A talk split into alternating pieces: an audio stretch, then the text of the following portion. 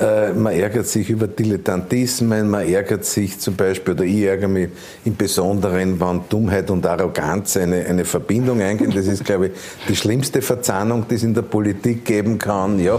Zeitgespräche mit Gerhard Schmidt. Ein Austausch über Politik, Kunst, Kultur und Wirtschaft zu aktuellen Themen. Zeit für Gespräche, Zeit für Antworten auf Augenhöhe. Meine sehr geehrten Damen und Herren, liebe Freundinnen und Freunde der Zeitgespräche, willkommen hier in der Urania, äh, dem Flaggschiff nicht nur der Wiener, sondern der österreichischen äh, Erwachsenenbildung. Berühmtheiten sind hier ein- und ausgegangen und äh, der Herr Professor Gerhard Schmidt hat hier auch Berühmtheiten, Künstler, Sportler, Politikerinnen, Politiker interviewt. Heute habe ich mir gedacht, können wir die Rollen einmal ein bisschen umdrehen. Äh, und heute sitzt der Professor Schmidt sozusagen auf dem, auf dem Zahnarztbehandlungssessel. Und nicht er ist der Zahnarzt, der lästig ist, sondern ich äh, bin das einmal ohne, ohne, ohne Schmerzen. Du bist aber sympathischer als viele Zahnärzte, ja? Danke. Äh, und ähm, ich wollte eigentlich fragen, wie hat alles angefangen? Die, die, ursprüngliche Idee der Zeitgespräche ist irgendwie mit dem, mit dem Corona, äh, mit der Corona-Entwicklung verbunden. Wir haben äh, gedacht, äh, eine, eine reale Veranstaltungsserie zu machen. Angedacht war das im Kardinal Könighaus in Hitzing zu machen, wo wir spannende Persönlichkeiten aus Politik, aus der Wirtschaft, aus der Kultur, aus Sport und so weiter einladen, mit der Bevölkerung sozusagen einen offenen Dialog zu führen. Dann kam Corona und wir haben ein bisschen die Köpfe zusammengesteckt und äh, haben dann gesagt, wir versuchen jetzt einmal, äh, wir versuchen das jetzt einmal auf einer virtuellen Ebene äh, zu machen. Haben dann hier mit der Wiener Urania, mit dem Atelier hier, diesen wirklich, wie du schon gesagt hast in der Einleitung, an diesem wirklich geschichtsträchtigen Ort eine wunderbare Location gefunden. Und das erste Interview war mit dem Präsidenten der Ärztekammer, Thomas Sekeresch, und wir haben dann gleich gleich gesehen, dass da 20, 30, 40.000 Zuschauer äh, dabei sind und äh, sind dann auf dieser Idee geblieben. Ja, du hast ja quer durch, du hast Künstler, Politiker, äh, äh ohne Scheuklappen, äh, einfach Persönlichkeiten äh, interviewt. Gibt es da, ohne jetzt indiskret zu sein, solche, wo daraus Freundschaften entstanden sind oder waren das schon immer Freundschaften? So, sowohl als auch, es waren zum Teil Freundschaften, zum Teil äh, Begegnungen mit wirklich spannenden Persönlichkeiten. Eine Begegnung, die für mich bis äh, äh, wahrscheinlich bis in alle Zukunft sozusagen sehr, sehr äh, einprägend sein wird. Es war das letzte große Interview mit Hugo Portisch hier, ähm, äh, vor, also 2020. Sein letztes großes Interview und äh, wir haben wirklich größte Sorge gehabt, dass dieser damals schon sehr gebrechliche äh, Mann hier mhm. hereingekommen ist äh, und als es dann mit dem Interview begonnen hat und wir über die Weltpolitik und über Amerika gesprochen haben, hat dieser, dieser, dieser Mann äh, innerhalb von Sekunden eine unglaubliche intellektuelle Schärfe und Energie entwickelt. Äh, das war sehr, sehr beeindruckend und, und sehr einprägend. Und es hat viele spannende Gespräche gegeben. Ich mache das in meiner Rolle als SPÖ-Bundesbildungsvorsitzender. Und mein Wunsch und mein Ziel ist es ja, weit über den, über den Tellerrand der, der politischen Alltagsarbeit, über den Tellerrand der Partei auch hinaus, Menschen einzuladen, die vielleicht auch eine andere Gesinnung haben oder die ein Stück des Weges mitgehen oder äh, die aus ihrer Realität etwas einzubringen haben. Über Kreisky Stück des Wegs reden wir später ja. noch. Äh, meine Frage war, wie hat alles angefangen? Kannst du ein bisschen etwas erzählen? Äh, wie bist du aufgewachsen? Wie bist du zum Bildungswesen gekommen? Wie bist du äh, zu deinen Kulturfunktionen äh, gekommen? Kannst du da ein bisschen äh, uns einen. Naja, es hat, es hat in meinem Leben immer prägende Persönlichkeiten gegeben. Ich komme ähm, mein Vater war Arbeiter, meine Mutter war eine Angestellte in, einer, in der Privatwirtschaft, äh, bin in die Hauptschule gegangen, ja, im 21. Bezirk. Wann beginnt man sich zu engagieren?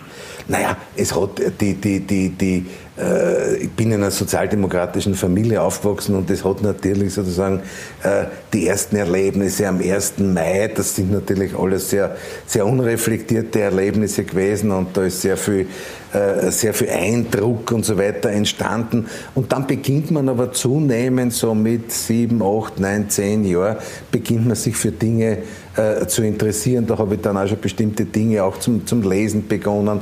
Habe damals in der Hauptschule äh, mich mit Themen beschäftigt, mit denen wahrscheinlich kein anderer äh, Mitschüler oder Mitschülerin beschäftigt hat. Also ich kann mich erinnern, mit, mit, mit elf Jahren, glaube ich, ein Referat über Europa äh, äh gehalten und äh, das habe ich heute noch, heute noch zu Hause liegen oder mit zwölf Jahren dann einmal im Geschichtsunterricht äh, ein, ein, ein Referat über die österreichische Bundesverfassung ja, und äh, das war auch bemerkenswert, weil ich habe damals, das hat so, so ein kleines Reklamheftel, das, das Bundesverfassungsgesetz, heute, wir wissen ja natürlich, heute die Verfassung ist viel mehr, aber das Bundesverfassungsgesetz als Reklamheftel gegeben und das habe ich mir damals schon für die Vorbereitung angeschaut und äh, äh, habe dann natürlich schon auch ein bisschen der Antwort auch zum Lesen begonnen. Aber noch einmal jetzt die Sozialisation 1. Mai und so, das ist das eine. Aber dir bringen ja Persönlichkeiten aus den verschiedensten weltanschaulichen Gruppierungen eine hohe Achtung entgegen. Also vom Kardinal bis zum Präsidenten der Kultusgemeinde bis zu ja. Punkt, Punkt, Punkt. Wie, wie, erklärst du dir das oder worauf führst du das zurück? Naja, ich habe schon, ich schon in meinem Leben dann, äh, bin ich schon auf sehr prägende Persönlichkeiten gestoßen. Eine, eine der wirklich prägenden Persönlichkeiten war Herbig Zens, ein, Künstler, ein äh, Künstler, der aber weit mehr war, der also versucht hat, äh, bildende Kunst mit Musik zu verbinden. Also die, die Idee sozusagen Schuberts Winterreise sozusagen äh, äh, grafisch und, und, und malerisch darzustellen. Ja? Äh, das war schon eine, sehr große, eine sehr große, sehr große Geschichte. Bei Herwig Zenz fällt mir natürlich eins ein, das wird dich vielleicht als Pädagogen äh, sehr interessieren. Äh, äh, ich bin von der Hauptschule damals ins Gymnasium in die Hegelgasse 12 gekommen. Es war das Jahr 1974. wir haben natürlich in Kunstfragen nicht mehr und nicht weniger Zugang gehabt als der Durchschnitt der Bevölkerung.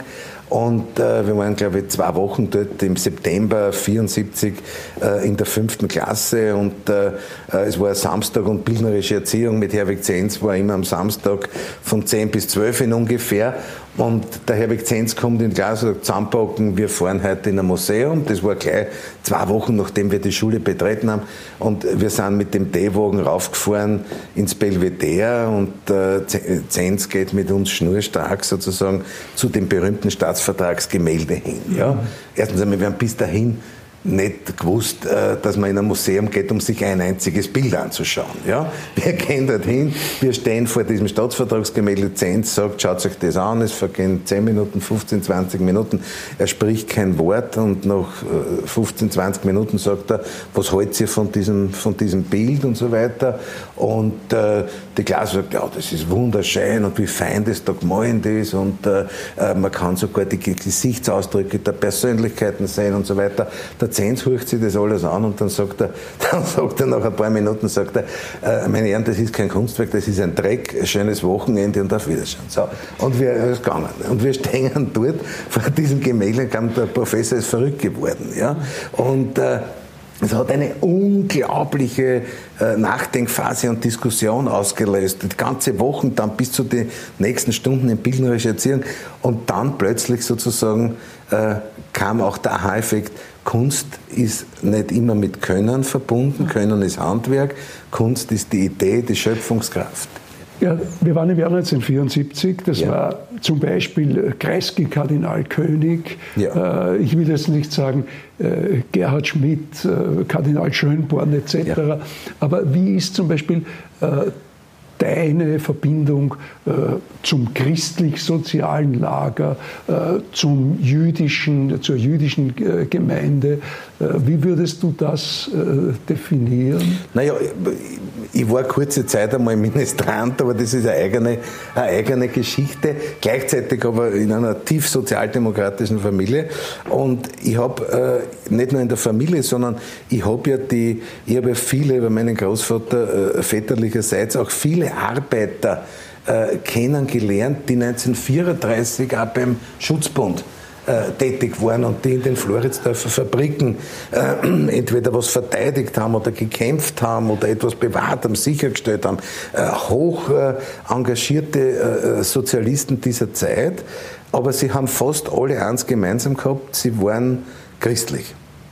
Es sind dann viele, viele von denen, viele von den, den Arbeitskollegen, Betriebsräten, alle Parteifunktionäre, viele von denen sind nach 1945 dann äh, aufgrund der Erfahrung, die sie damals mit der damaligen katholischen Kirche hatten, zu den Altkatholiken äh, gewechselt. Ja? Aber sie waren alle, sie waren alle im Großen und Ganzen christlich. Also ich habe von frühester Kindheit an diese Verbindung zwischen Arbeiterbewegung und, und, und Glauben irgendwie mitbekommen. Und äh, natürlich interessiert man sich dann im, im, weiteren Leben für andere Religionen, lernt Menschen kennen, äh, findet Zugänge und ich habe mich natürlich auch sehr intensiv mit, äh, mit dem Judentum und dann später auch mit dem Islam äh, beschäftigt. Und viele, viele, viele Jahre später dann, als ich dann äh, bei, bei Bundeskanzler Feimann im, im Kabinett äh, tätig war, haben wir es geschafft, das muss man wirklich, äh, das muss man wirklich äh, erwähnen, dass wir diesen runden Tisch äh, aller in Österreich anerkannten Kirchen- und Religionsgemeinschaften gegründet haben. Und der Kardinal Schönborn hat mir mehrfach gesagt, dass ihm also kein, kein Land sozusagen in Europa bekannt ist, wo es diesen Dialog in dieser Form auch, in der Form auch gibt. Und du hast ein Stück weit da mitgewirkt oder was ein bisschen? Durfte ein bisschen das moderieren und, und organisieren und wie du zur Geschichte gekommen bist, glaube ich, ist familiär und, und, und wie bist du zur Pädagogik, zum Schulwesen äh, gekommen? Naja, die, die Schule, in der äh, in, in, in, das Oberstufenereignis in Hegelgassen Schule, in die ich gegangen bin, war ja früher, du weißt, dein langjähriger, großartiger Chef Helmut Zilk hat ja dort auch unterrichtet, äh, war die ehemalige Lehrerbildungsanstalt. Und dieser, dieser Geist sozusagen, der Spirit der Lehrerbildung, der ist immer noch dort sozusagen geschwebt. Wenn wir nach der Schule ins Kaffeehaus gegangen sind und so weiter, wo man den Zilk übrigens noch gut kannte, weil dort in den Kaffeehäusern die Telefonapparate gestanden sind, von denen er schon seine Geschäfte gemacht hat, Fichtehof und so weiter, ja, Hegelhof, ja. Äh, das, äh, dieser, dieser Geist sozusagen der Lehrerbildung ist dort, ist dort vorhanden gewesen. Und etwas zu vermitteln, wir haben beim Zenz gesehen, wie großartig sozusagen dieses Projekt der Vermittlung auch Und dann ist. bist du ins Wiener Schulwesen gekommen? Nein, das war, es war purer Zufall. Ich war dann, ich war dann klassischer Jugendfunktionär der der, der, der, der, der SPÖ, also in der sozialistischen Jugend, bin dort während einer Nachmittagspause äh, vor dem Gitarrenunterricht habe ich, äh, hab ich Mut gefasst und bin in der Löwestraße beim Portierer, da war ich so 15 Jahre, gesagt, ich will da Mitglied werden. Und der hat mich dann da herumgeschickt und das ist dann erledigt gewesen. Und äh, bin, dann, bin, dann Mitglied, äh, bin dann Mitglied der Sozialdemokratie geworden, war dann Jugendfunktionär. Und äh, äh, dann habe ich aber dort dann einen Freund gehabt, der war Berufsschullehrer. Ja? Und ich irgendwann einmal so im Alter von 20 habe ich den einmal beim Café gesagt, sag, wie wird man eigentlich äh, Berufsschullehrer? Und da hat man das erklärt und so weiter. Sagt er, hast du Interesse? Sag ich, noch grundsätzlich, grundsätzlich ja. Sagt er, du pass auf, ich rufe den, den Personalchef im, im Stadtschulrat, das war damals ein das waren damals nur freigestellte Direktoren, die diese Rolle wahrgenommen haben. Er ruft den Personalchef an und der ruft mir am nächsten Tag zurück und sagt, kommen Sie, äh, kommen Sie morgen um, um 14 Uhr äh, in den Stadtschulrat und er sagt, was studieren Sie was? Sagt, ja, wir brauchen da die erste Staatsprüfung, brauchen wir AHS-Matura. Sie müssen noch zwei Jahre nachweisen, dass Sie in einer beruflich-administrativen Verwendung waren äh, und das ist alles, alles möglich gewesen und dann bin ich mit, mit nicht einmal noch 21 in einer Berufsschulklasse gestanden. Gibt es da noch, was waren das für Schülerinnen und Schüler in der Berufsschule? Ja, das waren zum Teil ältere als ich, ja. Und, und ich bin dort, bin dort hingekommen und man hat mir gleich einmal gesagt, man muss zweite Klasse Buchhaltung und so weiter, eine Welt, die ich vorher nicht kannte. Ich bin ein AHS-Schüler gewesen und das heißt, ich musste mich nächtelang einarbeiten, um sozusagen da voraus zu sein. Äh, es war eine ganz andere Welt wie die im Gymnasium. Gibt es da heute noch irgendwie Bekannte oder sind da Freundschaften entstanden? Unter Lehrerinnen und Lehrern natürlich gibt es Bekannte. War dann, ich war dann auch später dank äh, deiner, äh, deiner Initiative in der Lehrerbildung und äh, da hat man, ist man natürlich viel in Schulen herumgekommen und äh, hat viel mit, mit Kolleginnen und Kollegen zu tun gehabt. Aber nachdem ich damals einer der, der Jüngsten war, die dort begonnen haben, sind natürlich viele aus dieser Zeit schon längst in Pension. Jetzt gehen, begeben wir uns auf heikle, äh, den heiklen Bereich der Politik, bevor wir dann zur ja. Bildung unbedingt kommen ja. müssen. Äh, zwei simple Fragen. Du bist ein politisch aktiver Mensch gewesen mit einer hohen persönlichen Reputation. Gibt es in der österreichischen Politik oder in der Politik Dinge, über die man sich ärgert? Und gibt es auch Dinge, über die man sich freut? Beides. Beides. Beides. Worüber ärgert man sich? Na, man ärgert sich, man ärgert sich zum Beispiel, äh, man ärgert sich über Dilettantismen, man ärgert sich zum Beispiel, oder ich ärgere mich im Besonderen, wenn Dummheit und Arroganz eine, eine Verbindung eingehen. Das ist, glaube ich, die schlimmste Verzahnung, die es in der Politik geben kann. Ja, man freut sich, wenn ein Projekt realisiert werden kann, wenn eine Idee umgesetzt werden kann, ob das in der Sozialpolitik, in der Bildungspolitik ist. Äh, man ärgert sich, wenn eine Entwicklung verschlafen wird.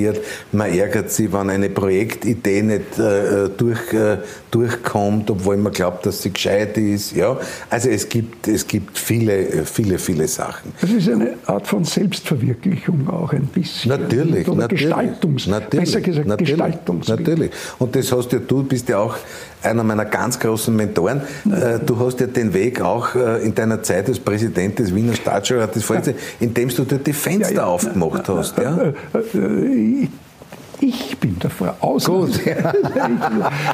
ja. Kurz, kurz mal ja. um abschließen. Äh, Gibt es in der Politik auch Freundschaften äh, über Parteigrenzen und bleiben die auch? Oder, oder, ja. Das, nein, es gibt, gibt sie schon, es gibt sie auch über Parteigrenzen. Ist zu keine, wenige oder, oder aus? Zu wenige, ja, es können, können, sicher mehr sein. Aber es gibt sie, es gibt sie. Äh, es gibt sie durchaus äh, und es gibt auch in der eigenen Partei Freundschaften, wobei äh, sozusagen die Politik sozusagen kein gutes Biotop sozusagen ist, um die Voraussetzungen für Freundschaften zu schaffen. Das muss man auch sagen. Ja? Das muss man auch sagen. Also es ist äh, wirkliche Freundschaften in der Politik zu gewinnen, ist sicher ein sehr, sehr schwieriges Unterfangen. Ich glaube, das betrifft alle Parteien und alle weltanschaulichen Richtungen. Man ist Freund im politischen Sinn oder Freundin im politischen Sinn. Man versucht mhm. gemeinsam etwas zu zu realisieren. Aber wirklich gute persönliche Freundschaften äh, sind in der Politik sehr, sehr schwierig, weil es ja immer um unterschiedliche Interessen Nein. geht. Ja? Wie reich wird man in der Politik in Österreich? Also da, da, da, da, da halte ich entgegen mit einem Zitat von Bruno Kreisky, der einmal gesagt hat, wer, wer reicher in die Politik, äh, wer reicher aus der Politik rauskommt, als er reingegangen ist, muss, das muss ein Gauner sein. Ja? Mhm. Also in der Politik kann man nicht reich werden. Äh, in der Politik kann man nicht reich werden. Äh, man kann äh, gut leben, das glaube ich schon, ja, aber man kann keinen, keinen Reichtum anhäufen, weil Politik ist auch mit hohen Aufwendungen verbunden und das ist im Großen und Ganzen auch richtig so. Nur, äh, nur der, der, der, Glaube sozusagen in der Öffentlichkeit, dass jemand, der in der Politik ist, da astronomische Gehälter, also da da würden mir sozusagen viele andere Beispiele einfallen. Ja? 1922, was assoziierst du mit dieser Jahreszahl, wenn du aus dem Bildungswesen kommst? Ja, wenn ich aus dem Bildungswesen komme, man muss natürlich den, den politischen Hintergrund sehen. Wir, wir, sind im Jahr 1922 äh, vier Jahre sozusagen nach dem Ende der Monarchie. Ja? Äh, das Bildungswesen wird natürlich, muss natürlich auch neu aufgestellt werden. Der Einfluss der Kirche wird, äh, wird durch die Gründung der Republik natürlich sozusagen mhm. zurückgedrängt.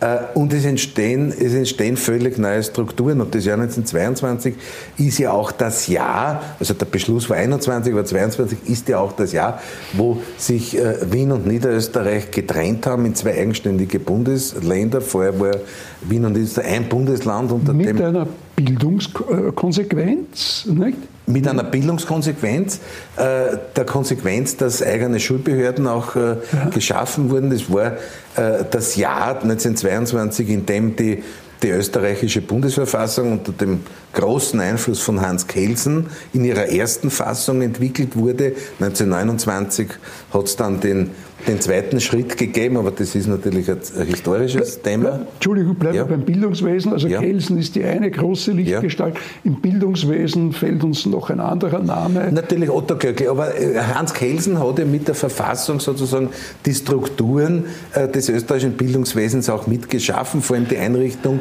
äh, der der neuen Landesschulräte und in Wien heißt ja der Landesschulrat, Staatsschulrat für Wien. Und dann natürlich die Person Otto Glöckl, die man natürlich von der Verfassungsentwicklung äh, separat sehen muss.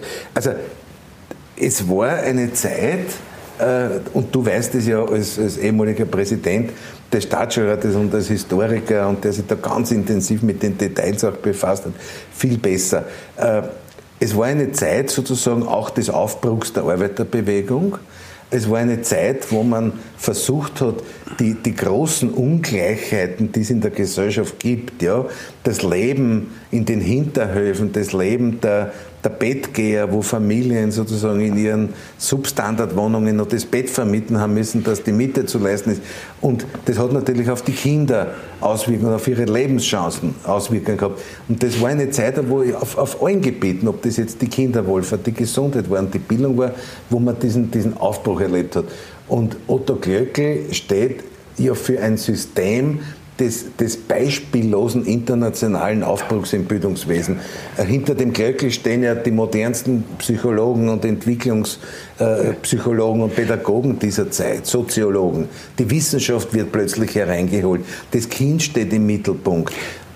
Ja, äh, in, der Dominanz dieser, dieser, dieser Persönlichkeit Glöckl sind wir uns einig auch darin, dass er 1934, ja. äh, obwohl er mit, äh, mit, äh, mit, äh, mit dem Aufstand der Sozialdemokratie direkt nichts zu tun hatte, sofort verhaftet worden ja, ja. ist und einer derer war, die am längsten in Wöhlersdorf äh, bleiben mussten. Aber hast du nicht manchmal den Eindruck, dass man zu Recht diese Zwischenkriegszeit äh, betont und auch ein bisschen vielleicht glorifiziert, aber kommt nicht ein bisschen der Aufbau und kommen nicht die Leistungen des Wiener Schulwesens nach 1945 ein bisschen zu kurz vielleicht in dieser Betrachtung? Ich meine, 1945 waren die Schulen in Ruinen. Ja. ja. Äh, waren schuttbedeckt.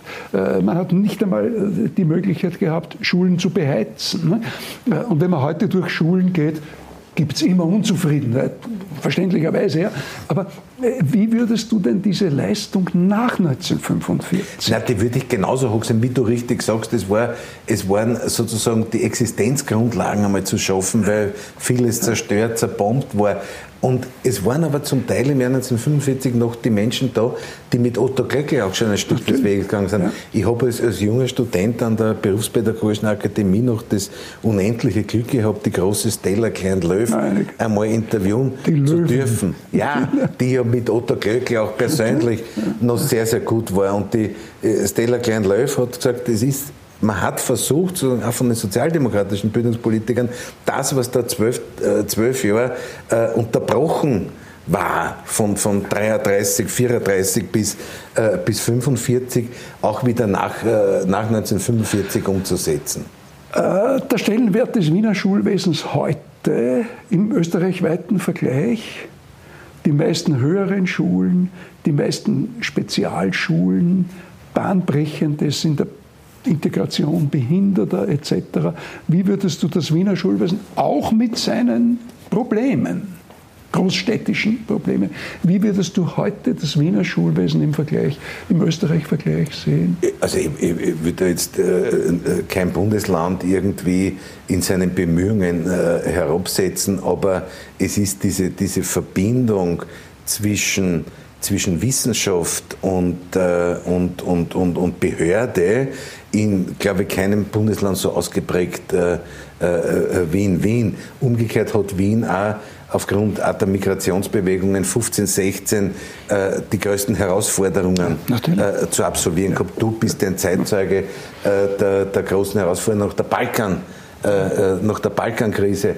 Ähm, und da ist natürlich das Wiener Schulsystem ganz besonders und auch die, der, der Ort, an dem die, die, die Universitäten, wir haben in Wien neun, neun große Universitäten und Fachschulen und so weiter. Ja. Äh, dieser Austausch ist natürlich, oder die, die Kulturmetropole Wien, ja, da ist natürlich sozusagen ein, ein, anderes, ein anderer Teich an Möglichkeiten rund um das Schulwesen auch gegeben, wo es viele Vernetzungen, Verschränkungen geben kann.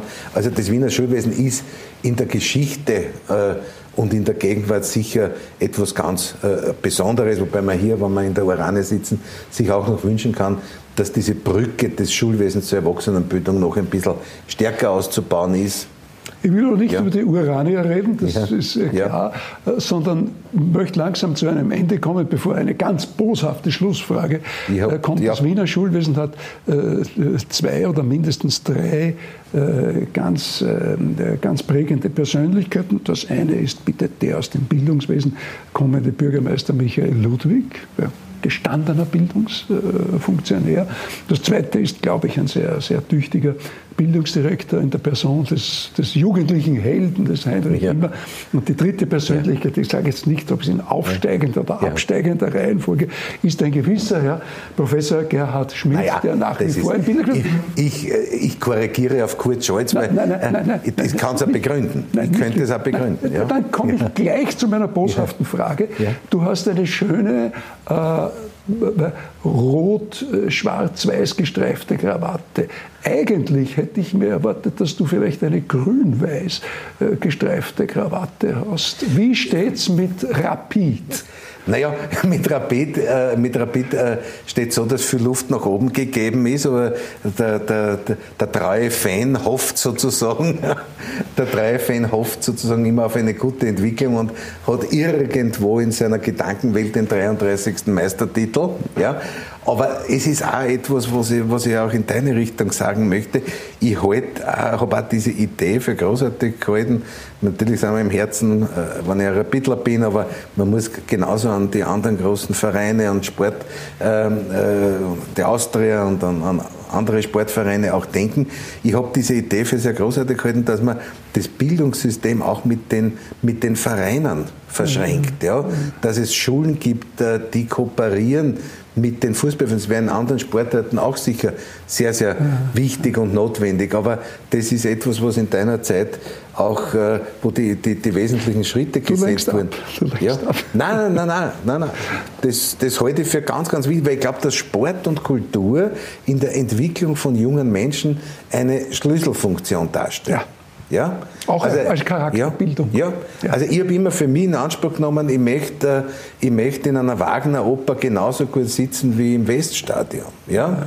ja. Äh, und beides muss möglich sein. Und ich kenne nicht wenige, die so denken und ticken. Ja? Äh, über den Kulturmenschen, Wiener Symphoniker, Kulturschuss Gerhard. Schmidt haben wir nicht gesprochen, aber eines musst du mir, äh, musst du mir versprechen, nach der 40. Sendung ja. dürfte ich dich interviewen, ja. äh, wann das nächste Mal, nach der 60., nach der 80. oder nach der 100.